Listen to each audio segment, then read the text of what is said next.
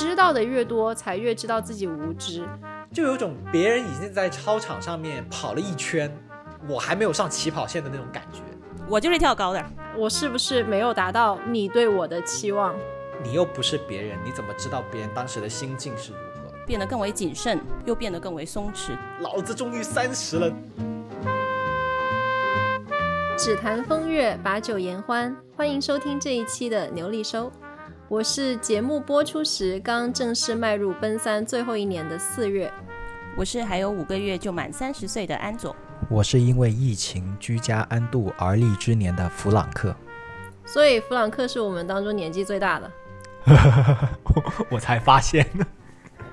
其实我们三个人都是即将步入三十岁了。那三十岁这个年龄会让你们感觉到有焦虑感或者是压力吗？我觉得是会的。呃，我的主要压力是来自身体的自然衰老，因为我很怕我自己的身体机能会不足以支撑自己足够长的时间让我去做那些想做的事情，所以我现在会比较注重养生，就是会有很多就是保持自己健康的习惯啊什么的。有什么有什么可以分享一下的养生习惯？呃，早睡早起喽，这个是我自己的一个一直以来的习惯了。然后就是吃东西的时候尽量不要外食喽，有条件的话就自己买新鲜蔬菜。你你听听你在说什么的？我完全不相信，这这这是这是真的吗？这是什么 时候发生的事？哦哦，我好震惊啊！说我出去跟朋友吃饭，哎，我一个星期。可能两个星期出去跟人家吃一顿饭，你就觉得我是天天外食。这个这个是一个叫做什么？这只有两个星期吗？我平时其实我觉得你这个频率的估算不是很准，因为你们你们对我的印象可能是我一开始那个星期就我刚回新加坡那个星期嘛，呃，那就是刚回来，肯定朋友比较多嘛。听得小哥。但是呃，就朋友约啊什么的。但是其实我平常一日三餐基本上是自己搞定的。就自己做，然后这样也省钱一点。身体的自然衰老会阻止你做什么事情？你有什么想做的事情是需要身体支撑的？嗯，我觉得各种各样的事情吧，像去旅游啊，呃，去做去实现自我价值啊，就是呃，就是发掘人生的不同的可能性啊，这些我觉得都需要一个比较好的身体机能吧。然后，如果我将来找到那份工作确实是我理想的工作的话，那可能。我就会比较需要一个嗯旺盛的精力去支撑我做研究啊什么的，这个东西我觉得还蛮重要。就是其实我最怕的，并不是说哦我脸长皱纹啊什么的，我最怕的是我大脑的衰老，这个是我比较比较担心的一件事情。因为其实我之前有听说过一个说法，就是说人的大脑脑细胞吧，好像最活跃的。时间是二十四到二十八岁还是什么？当然这个完全没有科学依据哈，好像是有这么一个说法。然后我自己就会想说，哦，既然有，我之前看到一个是反过来的说法，是说到了六十岁，你的大脑还是非常的 OK 的。对，它是 OK，但是它它的学习能力以及它接受新东西的能力，可它肯定是呈一个就是下降的趋势的嘛。反正就是有这么一个说法吧，然后就导致我自己就会开始担心说，哎，我会不会以后我的思维没有那么灵活啊什么的？因为我的工作需要很灵活的思维，所以我就会主要担心这个，这个的压力比较大。哎，说到这个，你们有没有看过那个有一部电影是安妮海瑟薇和呃罗伯特德尼罗演的，叫《实习生》？看过，《The Intern》。啊，我听说过。安妮海瑟薇她开了一家互联网公司，然后他们做了一个项目，是要呃聘请老年实习生，因为他们觉得这些老年的实习生，他们可能本身在自己各自的领域里面都都有一定的成就，那然后这些人去进入一个对他们来说相对来说更新的行业，呃，可能也是能够借助他们的经验来发光发热的。对啊。那个、那个、那个概念挺好的。对，刚弗朗克说到六十岁的时候，大脑还是运转的很 OK。我在想，他其实是不是也会因为随着年龄的增长，这些人他真的是各方面在线的这些人，他是能够把自己呃积累过、经历过的东西变成一些经验和知识，然后持续的运用到不管多少岁的生活当中。对，就是我以前公司就是。部部门的老板，他呃，他也也算是，其实也算是上了年纪吧，就五六十岁，就感觉就是有点像我外公的那种感觉了已经。然后但但是他就是他转速超快，就你每跟他讲一个呃交易的一个一个细节，他就会反应的非常快，然后他算任何东西都都非常的呃呃转速非常高，然后我就很惊讶，说你怎么会记得这么多东西？所以我觉得，呃呃，反而所谓进入衰老不一定会让你的大脑的呃反应或者转速会变慢。但是我我反过来，我有一另外一个感觉，就是我这几年其实不太能静得下心来学一些新的东西。但我觉得不是因为我的大脑的智力或者我的能力出现了问题，而是我越来越多的被其他的一些东西干扰，可能是工作，可能是一些生活上的琐事，所以让我没有办法在心态上。能够变成一个 我在学习的这么一个心态啊，我也觉得是，就是好像你能做、你能接触的东西太多了，到了现在的这一个年龄阶段，然后就反而你觉得我每花一分钟在这件事上面，都会影响我，会少了一分钟做另外一件事情。对的，对的，我已经很久没有认真看过一本书了。像刚刚弗朗克提出的那个例子，其实有有一种就是呃神经科学上的解释，它可以说明为什么人到五六十岁以后，他依然有足够快的反应力。其实有两方面的原因，第一方面的原因就是大脑的衰老速度的确会比你身体其他部分衰老的速度呃慢，而且呢，他非常聪明，就是他其实到了他。衰老到一定程度的时候，他会非常巧妙的运用资源整合这个道理，就是他会自动的把他的关注力 focus 在他最擅长的，或者说他在过去的时间里面运转的最多的事物上面，所以他就能够达到这么一个效果。其实就取决于你在什么东西上面花的时间最多了。就可能你到六十岁的时候，你的大脑对什么东西反应最快？其实就是你过去这几十年对这样东西，可能你积累的经验是最多的，你花的时间是最多。像你的老板，他可能就是因为他在这个行业里面算是翘楚，算是老手了，对吧？所以他可能对这方面的东西，对老板最棒。对他可能对这这方面的东西，他就会特别擅长。这是一个神经科学方面的一个解释。哦，我觉得这个还蛮有趣的。我也觉得。所以其实你要回到我们今天这个话题的话，其实就是我说的，我希望减缓，就是或者说我希望减缓它的衰老，其实就在于我希望我自己能找到一个更好的方式去整合我的呃大脑的资源，然后尽量关注在一些比较有用的事情上面，或者说对我来说比较有意义的事情上面，然后找到了一个嗯比较适合我自己的方向吧。然后能够等我在逐渐衰老的时候，就有这样一个，就是我的大脑能保持一个灵活度，去应对我生活中比较重要的事情。弗兰克呢？你会焦虑吗？哦，我我我现在回想了一下，虽然我台词里面写的说我是焦虑，但是我想了一下，我今年因为我一月份生日，我一月份过生日之前，我超期待我的三十岁生日的。然后最主要的问题是在于我在三十岁之前。大家每次问我你多少岁的时候，我都会卡壳，就是我算不清楚我是二十七、二十八还是二十九。但是我现在就是可以堂堂正正的告诉大家，我已经三十岁了。所以就是这是一个，你这个好奇怪。对，就是这是一个蛮奇怪的点。但是我的确就是有这么一种感觉，可能过了二十五岁之后，我就有点开始呃呃不太记得我今年到底具体是几岁。所以我每次填那些呃各种各样表格的时候，我都会。停下来算一算，我到底今年多少岁？那我现在就是很清楚的知道，嗯，我今年三十岁了。而且我就觉得，呃呃，我本来因为在我生日的时候疫情还没有这么严重，所以我原来是计划了一系列的生日庆祝活动的，就是我要跟不同的朋友吃饭、出去堂食，或者在家里对吧开 party 这样的。呃，当然当然很不幸的是，就是后来有香港的第六波啊第五波疫情，然后就没有实现这个宏伟的计划。但是我原来就真的是超兴奋，就是不要说焦虑了，我就是 哇，老子终于三十了的那种感觉，你知道吧？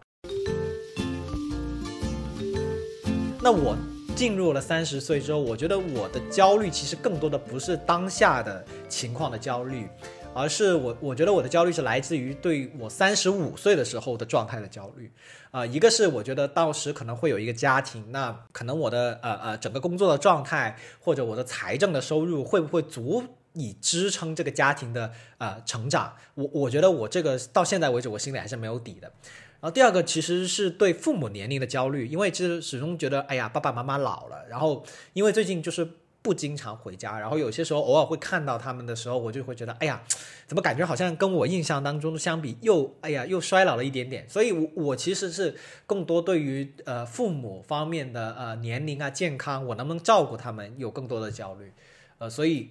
就。其实也蛮矛盾的，但是我觉得希望就是在疫情过后能够恢复到一个所谓正常的生活状态之后，呃，这些可以得到缓解。你你可以三十一岁生日的那个月再大搞一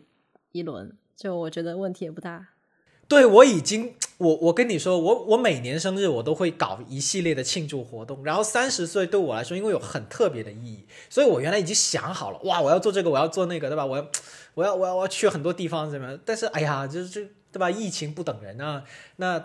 就就搞到我很多东西。那但是三十一岁，关键就是你三十一岁生日搞这个庆祝活动，好像又没有三十岁那种那么隆重的感觉。你想国庆对吧？都是五年一大庆嘛，都它不是一个整时数，就让我非常难受。然后总好像觉得，哎呀，我现在三十一岁搞这么对吧？搞这么大认真，好像是为了弥补我 年轻的时候三十岁的时候的遗憾。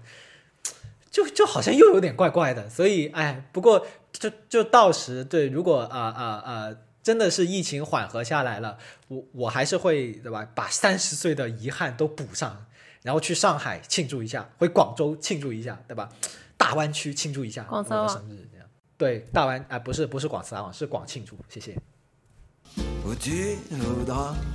其实你刚刚说那个关于父母年纪大了这个焦虑，其实我也会有，就是因为因为我们三个都是独生子女哦，因为安佐的父母就特别是安佐的爸爸，目前感觉就是还能再战一百年的这种状态。对，但是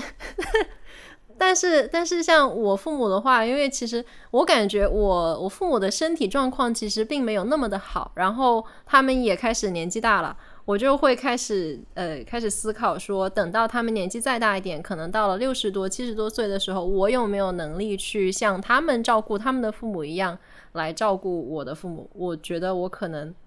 在这个问题上会怎么说呢？会觉得我可能会担心自己的能力不太够，有点欠缺。但是除此以外，你爸爸妈妈比我好哎。就是你，你起码你跟他们住在一起，然后就哦是，据我所知，他的对吧，亲戚朋友们都住在一起，所以就好没错对。然后我就是那种一个人在外，然后我爸也担心我，对吧？我也担心我爸，然后互相担心，然后不知道怎么样的那种感觉。除了这个以外，就你说进入三十岁这个年纪。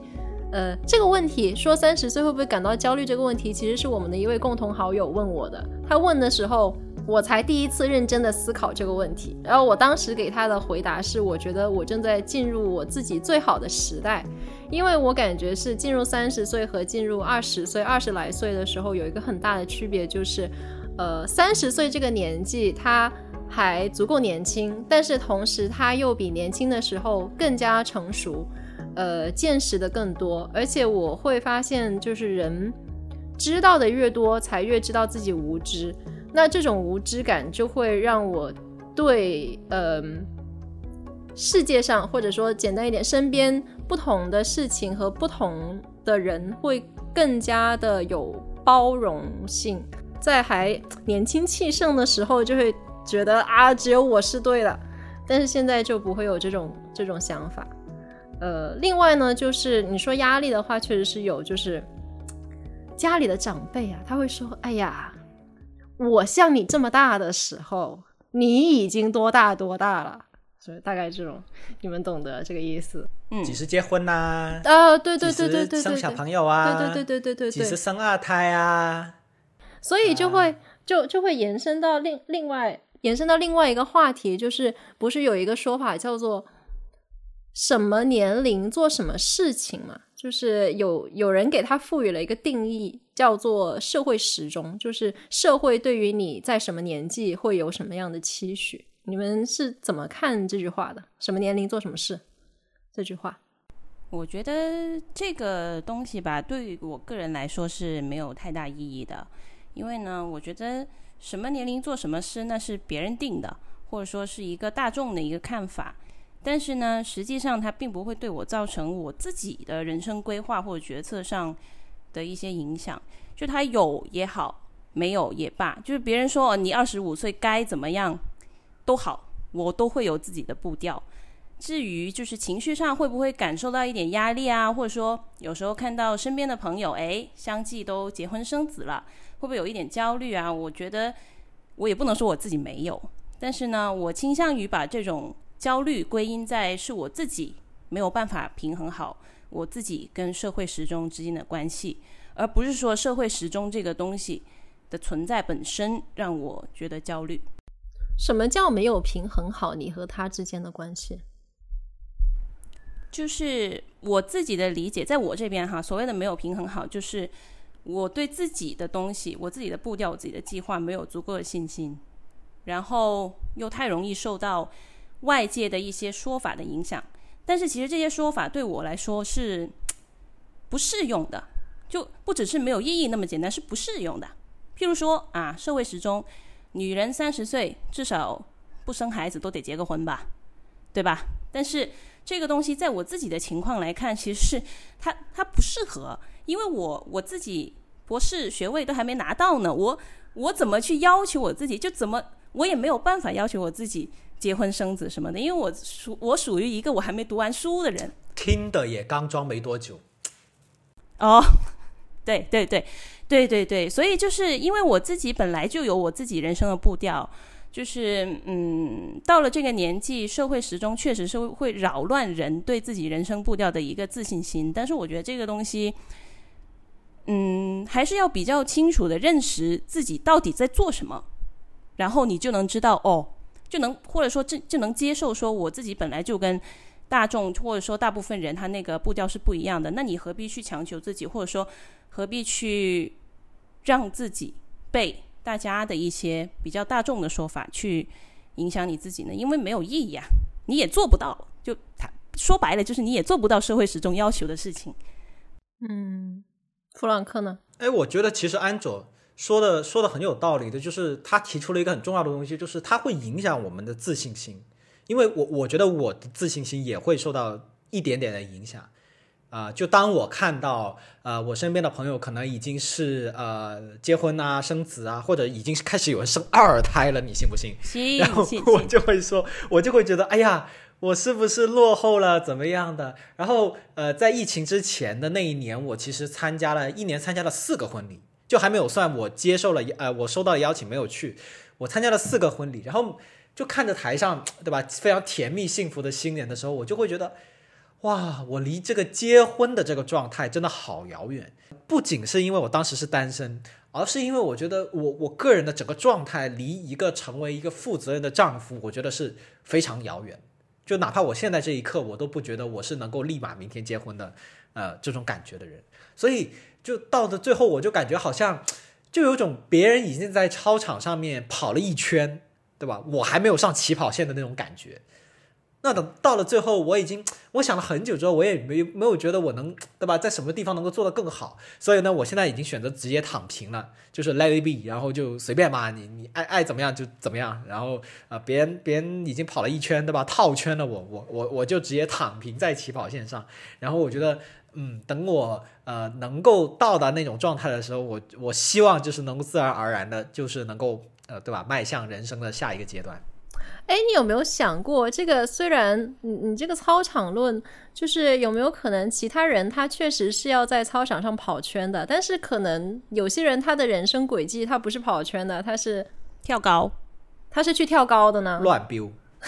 我就是跳高的，就是有可能这个。这个就不属于是你的你的要走的那条路，但是可能因为还没有上起跑线，所以就无从得知。我觉得我现在想远离操场，对自己好一点。做人最紧要开心，对吧？但是就是当你远离操场，或者你在操场上不动的时候呢，虽然你本人是没有什么问题的，就是它也不影响我吃饭、睡觉、工作，对吧？但是呃。就会遇到刚才安佐说的那个问题，或者就是大家都会遇到的问题，就是你的身边的朋友，然后呢，还有你的父母，就会开始不断的去问你说，哎，你为什么还没有对吧？那啥那啥呢？对？他就就就会有这种问题。就我觉得对自己来说，其实我在现在的人生状态，我是没有太大的这种问题的。但是好像只要跟我的家人或者家里的亲戚长辈聊一下之后，我就觉得自己整个人非常有问题，是一个好像不太合格的那种感觉。所以这点其实让我蛮沮丧的。我能理解你这种，就是因为其实我感觉这个所谓什么年龄做什么事情，他这句话他是有一定道理的，因为。人活在社会中呢，社会它会对人会有一定的普遍通用的一种预期，因为他会希望你人你你的寿命平均寿命，let's say 是一百岁，那可能他希望你在中间的某一段你要结婚了，然后你要繁衍后代，然后你要为社会创造价值，他是会有这样的一个预期。然后人的成长，他也同样会受社会环境的影响，就包括我们觉得自己在什么时候应该做什么事情，可能。也有一部分也是由这个自己生长的环境来塑造的，但是呢，这种问题就是问你说你怎么还不干嘛干嘛的这种问题，我是觉得如果是无关的外人，像什么 some six 嗰啲，就是那些外人问问题，我觉得其实没有什么关系，因为他问什么我可以看开。对啊，你也。但是像刚弗朗克说，如果是自己很亲近的人，带着一定的期待和一定的频率来问这些问题。可能就会对我造成一定的心理压力，就会觉得，哎，哎呀，对吧？我是不是没有达到你对我的期望，或者是我我没有做到的话，你是不是会感觉到有点沮丧？我就会开始思考这些问题。虽然我这实在是做不到，但是，呃，心理压力就还是会有一些。借我一束光照亮对啊，我已经知道有有有同龄人离婚了，我觉得还是对自己好一点。你你这你的朋友圈好快，有二胎的有离婚的，对，就是有二胎的也有离婚的。当然，我我不是说就是离婚不好，对吧？因为每个人有自己的选择，结婚、组成家庭，有没有二胎，我觉得都是他们自己的选择。那我觉得大家应该有一个共识，就是别人的选择，你你其实不应该过多的参与进来。包括我身边有一些朋友，他们可能做一些人生重大的决定的时候，我我一般都是只会支持他们。可能我内心里面有些时候会不理解他们的一些决定，但是。那你又不是别人，你怎么知道别人当时的心境是如何？对就他们做出了选择，其实肯定是有他们的道理嘛。然后他们也是，他们作为个人是承担这个选择的唯一的一个主体。就他其实怎么选择，其实跟你行没有什么关系。所以，我我觉得，我希望长辈能够理解这件事情，然后也理解，就是说我们现在生活的社会跟他们很不一样。啊，可能真的在他们的那个年代，啊，到了三十岁没有结婚是一件很大的一件事情，因为其实根本上来说，就是从经济上面他们很难生存在这个社会里。但是在我们这一代，其实到了三十岁不结婚，那真的不是一件什么事，什么样大的问题。我觉得可能朋友做到这一点比较简单，但是长辈的话，你这样去要求他，呃，有可能会不那么简单。所以我觉得这个就只能是。看开吧，我觉得看开吧，因为就就刚刚我说，在他们成长的环境对他们就是有这样的塑造，会让他们觉得这样会比较好。那我们成长的环境又是另外一种情况，那这种两种情况它不一样也是很正常的。我们聊到现在都是在讲，好像是更加偏向外部环境对我们这个年龄的影响。那如果反过来，就从我们自己个人的角度看，从和跟过去五到十年相比，你觉得现在自己比起之前最大的变化，或者是最大的收获是什么？我觉得，呃，因为我二十五岁前后并没有说那么的分隔，因为我一直在念书，所以这个问题的话，我可能就简单的就是我跟我自己二十岁的时候比吧，我最大的收获应该是心态的一个变化。我就经历了一个变得更为谨慎，又变得更为松弛的这么一个过程。其实主要就是两大方面吧，就一方面是感情上的经历，另一方面是学业上的经历，就让我明白到，就人对自己的认识是一个会不断被更新的过程。然后在跟环境的相互作用下，找到自己内心的平衡点，把有限的力气使在关键点上，就会为。会有更多的经历，会为自己的人生带来更多的可能性吧。我感觉安佐就是在恋爱上面有很多故事的人。呃，我在我在感情方面其实没有太丰富的经验，其实可以这么讲。但是主要是因为为什么我会觉得，即便我没有什么太丰富的经验，也让我有一个成长，就是因为我会我倾向于在一个一段关系里面去思考很多东西。这个的这个东 这个习惯呢，可能对维持恋爱关系本身可能不是太有益处，但是呢，呃。反正我就是这样的人嘛，所以呢，我反而是恋爱一段关系结束以后，我自己收获收获到的东西会比较多一点。你要不要考虑一个跟哲学系的人谈个恋爱？说不定你们就可以一起思考，每天思考。嗯，我觉得，我觉得谈恋爱的对象这个就很难讲了。你不能说定下来说，哦，这个呃，我一定要跟个哲学系的哈谈恋爱，我一定要跟干嘛干嘛的谈恋爱，这个很难讲的，要看缘分嘛。你也不是说能遇，你说想遇到就能遇到，那哪有那么便宜的事情？嗯，是打公费旅行开你的最近比较 Tinder 少多刷一刷。对呀、对呀、努力一点，多出去吃饭，呃不要老待是在家里，对吧？衰老一点不要紧，但是对，其实认识多点哎，男生说实话，很说重要，实话，哎哎，行行行，变成一个我爸一个我妈了，你们两个。其实啊，说实话，听 你着看嘛，别人家的 Tinder 孩子这个这个已经结婚了，对吧？没结婚的都好多前男友了，真是哎呀，我的妈呀！不是，我觉得听的这个东西确实让我学到很多东西。虽然它听起来像是一个比较不务正业的 app，但是它给我提供了很多跟不同的异性朋友接触的机会，然后呃以恋爱为目的去接触的机会，然后让我从中就是等于是练习了一下怎么跟异性在一个恋爱关系或者说以恋爱为前提的一个处境之下相处。我觉得这里面其实让我学到蛮多东西的。其实我觉得，不管是什么关系，不管是恋爱关系，还是朋友关系，还是什么其他乱七八糟的关系，它都就如果能够正确的去处理的话，它是能够让人成长的。对，弗朗克呢？你有什么收获？啊，好想去相亲啊！我觉得那个过去的五年和十年最大的变化，我觉得就是可能整个人的心态上，从一个学生的心态转变成一个呃踏入社会的社会人的心态，就是可能以前都是在学校里面没有什么太大的烦恼，那现在可能就是学开始慢慢学习在职场上面要怎么样应付工作，可能甚至还是与人打交道的一些东西。所以其实我觉得真的是过去五到十年间最大的收获就是进入了这个社会。那当然，也就是开始有了收入嘛，就像之前所说，啊、当然就是呃，反过来说就是烦恼多了，可能现在就没有像以前那样可以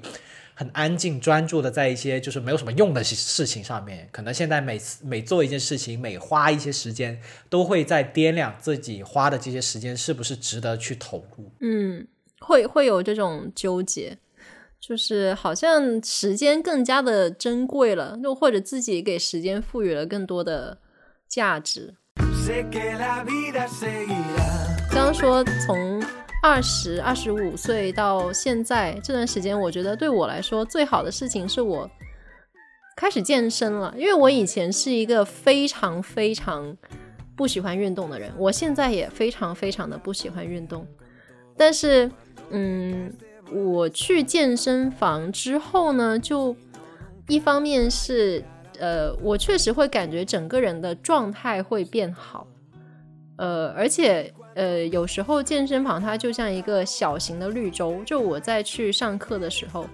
会可以完全的去投入做一件事情，然后同时我的大脑并没有在运转。那这种这种情况呢，其实是很放松的，然后同时又可以，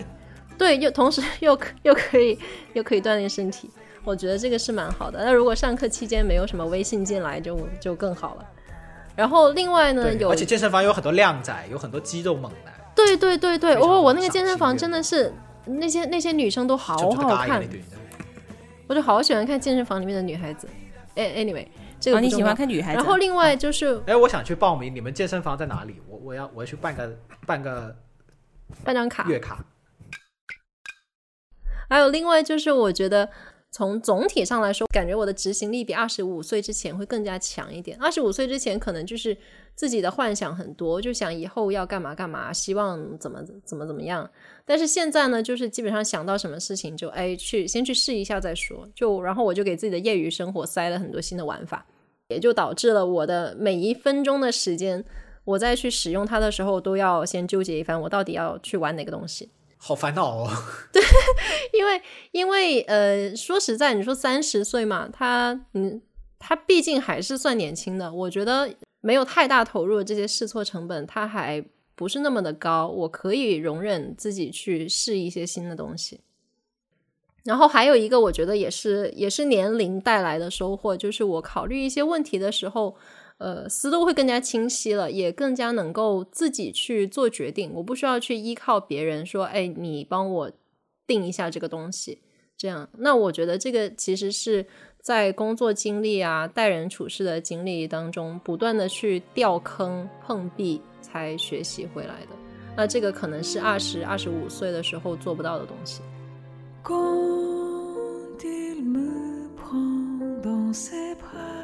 好啦，那现在我们站在三十岁或者三十岁之前，对自己现在和可见的未来，比如说未来三到五年，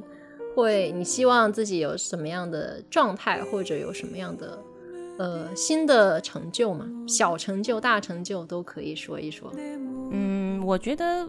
我没有展望未来的习惯，所以我可能说，呃，要我说的话，我可能是说我近段时间吧，就三到五年好像有点太远了，我没有想到那么远。但是近段时间的话，我应该就是认真做好手头的事情。那手头的事情其实就是写论文啦，然后写自己呃找工作需要的一些材料啦，然后就是努力找一份适合的工作，嗯，就是这样。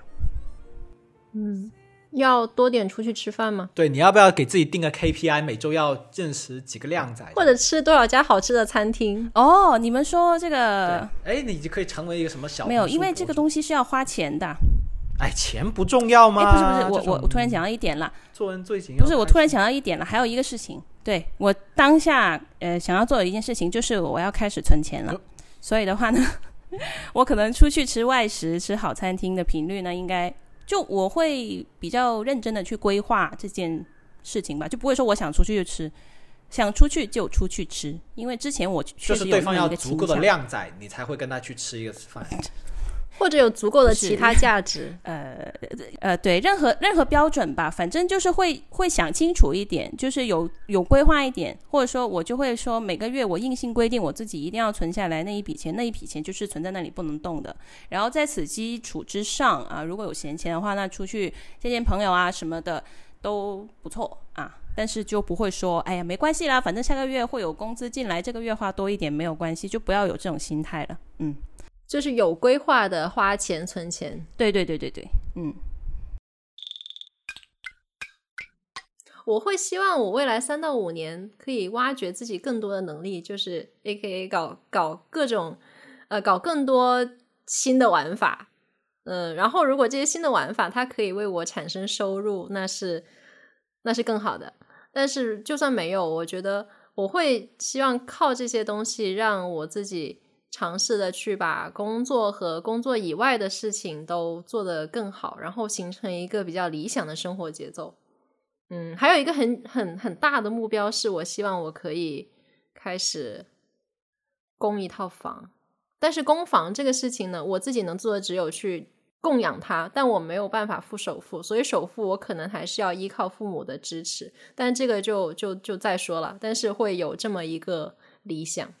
因为公房的话，我看到我的呃一身边一些朋友啊、同事，他们如果是有房贷或者是车贷，或者是有小孩，他们在用钱上面会更加的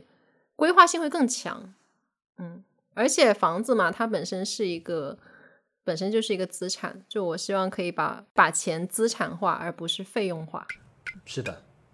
我我我其实我跟我跟四月的呃这个目标是一样的，就是我我也希望啊、在三三到五年内能够实现这个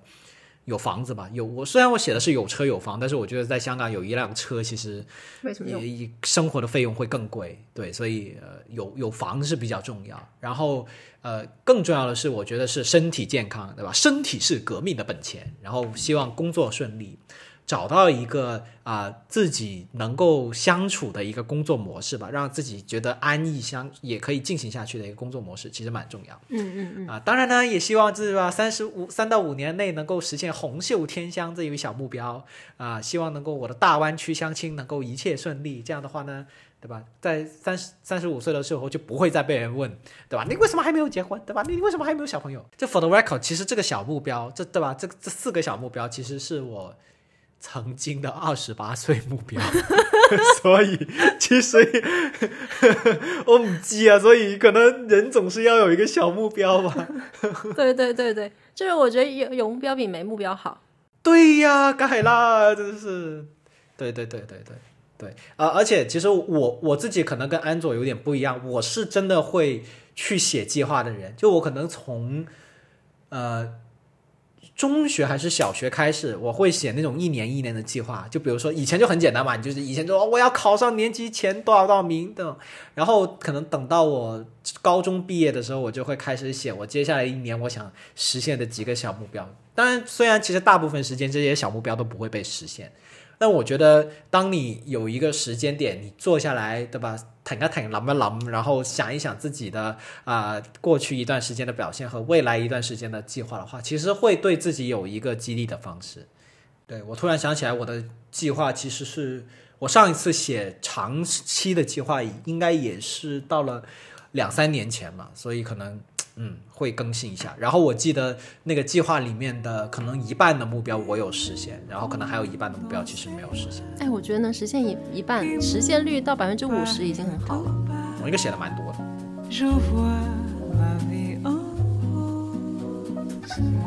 所以就反正我觉得我们都差不多三十岁了嘛，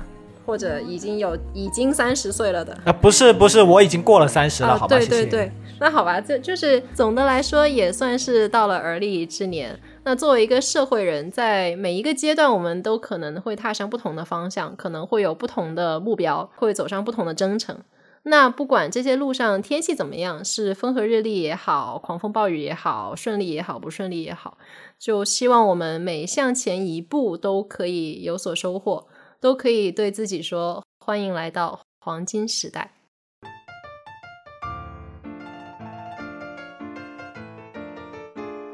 猛虎细嗅蔷薇，值得饮一杯，聊点开心事儿。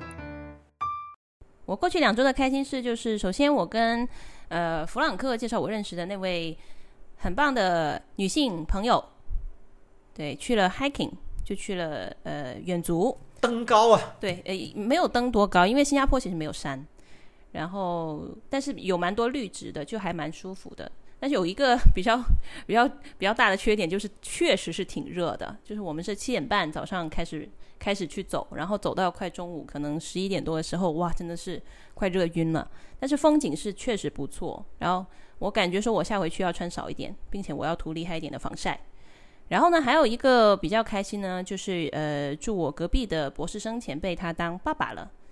嗯，然后他的宝宝好可爱呀，就是给我发，就连你隔壁的博士生都结婚了，有小朋友了。这就是我的，这个故事告诉我们，读博士并不阻止你结婚生小孩。呃，对，真的是就是就刚才那一段都只只能剪，掉了。因为因为他的太太，对他的太太是他的太太是有工作的，嗯，哦，但是既然说到这个，其实对于我来说，结婚生子这件事情，我没有太大的渴望，所以可能这方面。因为这样，所以我的压力也会小一点点。就像我看到别人结婚，我很开心；看到别人生小孩，我也很开心。但是我不会说这件事情我很想要发生在我自己的身上。当然，我不是说不要发生，只不过就是说我没有太大的冲动，或者说我不像弗朗克那样，哦，希望我可能多少岁之前，有可无。对我不会说希望我多少岁之前啊、呃一定要有这个事情。对我是有 KPI 的，你有 KPI，但是我好像我自己感觉还我没有，嗯，所以就这个就对于我来说就是纯粹的一件挺好的。我觉得没有 KPI 我对我来说，隔壁他呃隔壁的博士生前辈当爸爸就是一个纯粹的很开心、很为他开心的一件事情了。我我最近我发现我最近过得有点苦逼，所以唯一一件能想到的是比较开心的事情，是我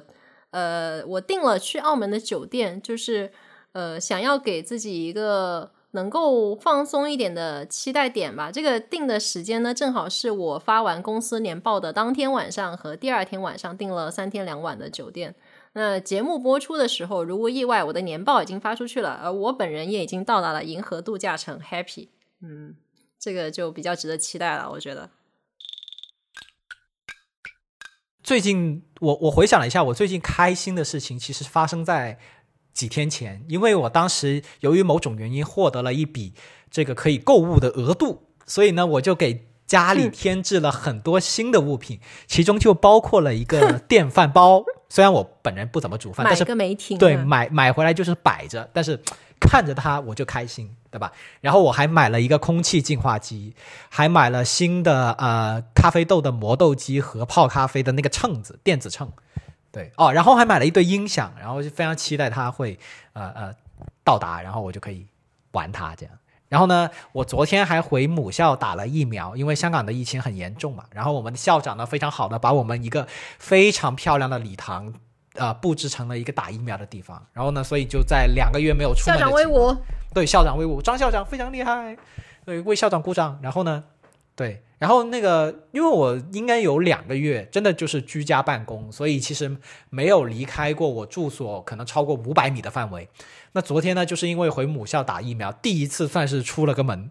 啊、回到学校还是很开心的，因为就是以前真的就是基本上天天都回学校，啊、就看到了自己啊曾经生活、成长和学习的地方，还是非常开心啊。当然也有点唏嘘，漂亮了。对啊，对，但但是，哎呀，有点唏嘘嘛。就是以前学校里面超多人的，然后有很多周末有很多人爬山会路过我们学校。那现在回去就是冷清，非常冷清，然后周围没有什么人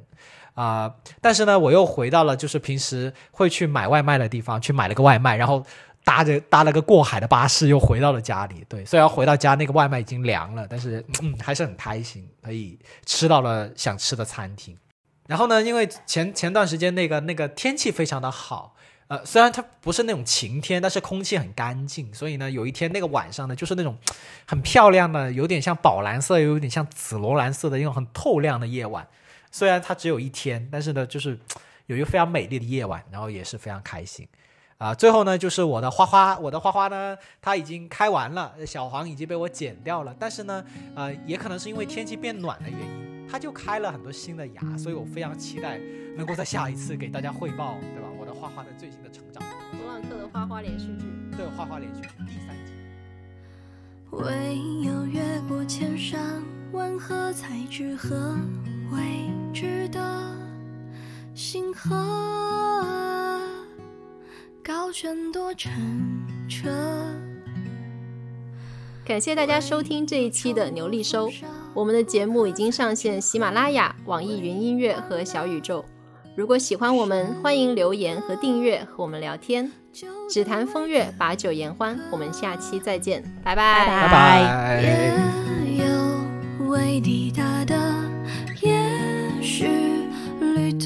着，心中有多忐忑，都不曾退舍，都是将抵达的，都会日丽风和，心中再无揣测，留几分炽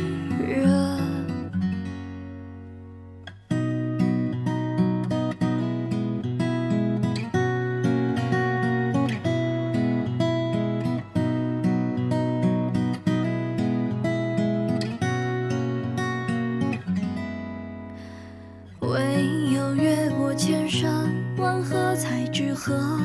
为值得。星河高悬多澄澈，唯有尝过风沙苦渴，才知何为安乐。笙歌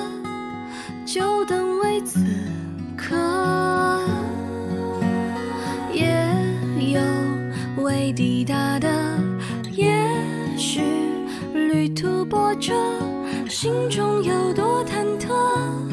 都不曾退舍，